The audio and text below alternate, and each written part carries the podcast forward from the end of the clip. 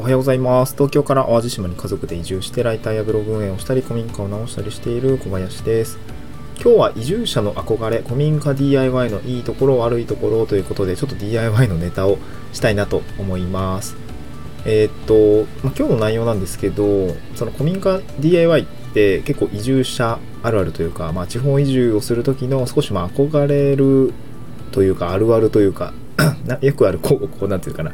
チグフルの物件を古民家だったりとかもすると思うんですけど、直して、うんと、なんていうのかな、いい感じにしていく。いい感じのこう自分好みの空間にしていくみたいな。あとはもう、それがコワ、コワ、コワ、コワーキングというか、共用スペースとか共通スペースみたいになって、まあ、地域の人が集える、まあ、いい空間だったり自分好みの空間にしていくみたいなそういう過程を楽しんでいくみたいなことって、まあ、すごく素敵なことだなと思うんですよね。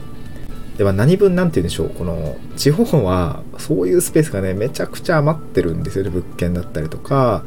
うーんまあ空間だったりとか建物だったりとか。でまあ何分ねそういうねやろうと思ったらできちゃう環境があるゆえに結構まあ僕もそのたちなんですけど、えー古民家 DIY やっちゃうんですけどこれがめっちゃ大変なんですよね。っていう話をしたいなと思います。まあなんていうかな。まあ悪いところ先に言ってまあいいところ。最近のまあ順番かな。その古民家 DIY のこう流れをちょっと簡単に紹介をしてで悪いところ言ってまあとはいえいいところもあるよみたいな ちょっとフォローしたいなと思います。で古民家 DIY のまあどんな感じで進んでいくのかっていうと、まあ、その物件の購入だったりとか譲渡だったりとか、まあ、賃貸にもよるんですけど、まずは一旦その契約みたいなフィードあのフェーズが入りますよね。まあ多分知り合いまあ地方に住んでるとうんどうそうですね、まあ、来たばっかりとちょっとなかなかないけど、まあ、3ヶ月なり半年ぐらい経つと、まあ、ある程度知り合いもできていて、もう半年1年以上住んでるようだともうある程度そこそこね、えー人脈遅延みたいのができてきて、まあなんかやりたいことがあったらそれを言ってると、そういうのにね、こうなんか、種みたいなのが拾ってくるし、いや、古民家でなんかやりたいんですよね、とかね、お店したいんですよね、とか、っていう話をしてると、まあ絶対誰かがなんか、え、じゃあこんなのあるよ、みたいな。絶対なんかよくわかんないけどね、そういう感じになります。で、ってなると、できちゃうじゃないですか。で、やっぱり契約のフェーズに入るわけですよね。こうなんか、まあちょっと青写真を書いて、こういうのが作ってみたいとか、こういうことをやってみたいとかって書いていくと、うんじゃあそれでやったらどうなの？みたいな感じになって、まあそれを物件の所得するのか、賃貸するのか、まあそういったところで、一旦契約のフェーズに入るかなと思います。まあここはね、結構なかなか難しかったり、ハードルが高かったりするところでもあるんだけれども、えっ、と、一旦僕の場合、賃貸でいきましょうか。で、古民家の場合だと、なんかね、住み始めてとか、なんか物件実際触り始めて、いや、実際これ買うほど、買うときついなみたいな、例えばシロアリがめちゃくちゃ食われてて、いやー、これ直すんだと、とやばい金かかるよねっていうこともあるんで、一旦賃貸で始めて、その後まあ2年3年経ったら購入みたいなことも、まあ、なきにしもあらずっていう感じですかね。まあ、なので、一旦物件の評価価格みたいのを一旦出して、そこをなんか賃貸で、なんか残価設定で、なんか残クレみたいな感じで、えっと、賃貸で一旦最初支払わせていただくんですけど、まあ、購入のこの評価額からちょっとその払った分は差し引かせていただいて、余った残価で買い取らせてくださいみたいな感じの話も、まあ、できなくはない、契約の落としどころとしてはなくもない話なので、まあ、そういうのはね、一つ契約するときに、まあ、押さえていただければいいかなと思うんだけども、まあ、それが契約フェーズですよね。で、その後に、やっぱりこう、引き渡す時も、まあ、僕もの時もそうだったんですけど、おばあちゃんとか、おじいちゃんとか、えーまあ、高齢になってくると、荷物がね、なかなか整理のするのが運び出されへんとか、親族もその近くに住んでないからわざわざ来てってなると、やっぱ残地物がめっちゃ残るわけなんですよね。で、これがね、すごい大変。まず残地物の撤去でやりますと。まあ、一旦流れだけご紹介すると、まあ、本当に生活空間があったものから残地物ザーッと引き洗って、で、まあ、ゴミの分別して出して、で、その後に、まあ、レイアウトを適用するために、まあ、なんかわかんないけど、垂れ垂れ壁壊したりだったりとか、まあ、和室を洋室に変えるために畳撤去したりとか、まあ、そういう解体が入りますよね。で、まあ、ある程度こう、まあ、スケルトンまではいかないんだけども、まあ、床剥がして、値段が見えてきて、で、ね、だってあの、床板になんか格子状に入ってる板ですよね。で、それのめくってみると、いや、めっちゃここやられてるじゃんとか、めっちゃ腐んでる、傷んでるってなって、そこまたこっそり張り替えてとかね、えーやるわけですよね。土壁とかも壊してみると、いやー、これ土壁もすごい量の土が出るんでね、撤去はすごい大変なんですけど、まあなんかそういう、そういうのいろいろ、まああるわけですよね。うん。で、やっとその DIY の楽しいとこって実際新しい木を組んで作っていくとか、なんか設備導入して、えーなんか綺麗に表面が仕上がっていく。まあこれがまあ世間一般でいう DIY なんですけど、まあ、DIY の前に いや大変なんですよね。えーっと、土間、土間じゃないや。土間コン打って湿気対策したりとか、なんかそういうのがあるんで、そういうとこはすごい大変。まあそういう流れが、だから、なんていうかな、しんどいところが先に8割ぐらいあって、で、後から2割ぐらいがちょっと楽しいみたいな感じなんですよね。それがね、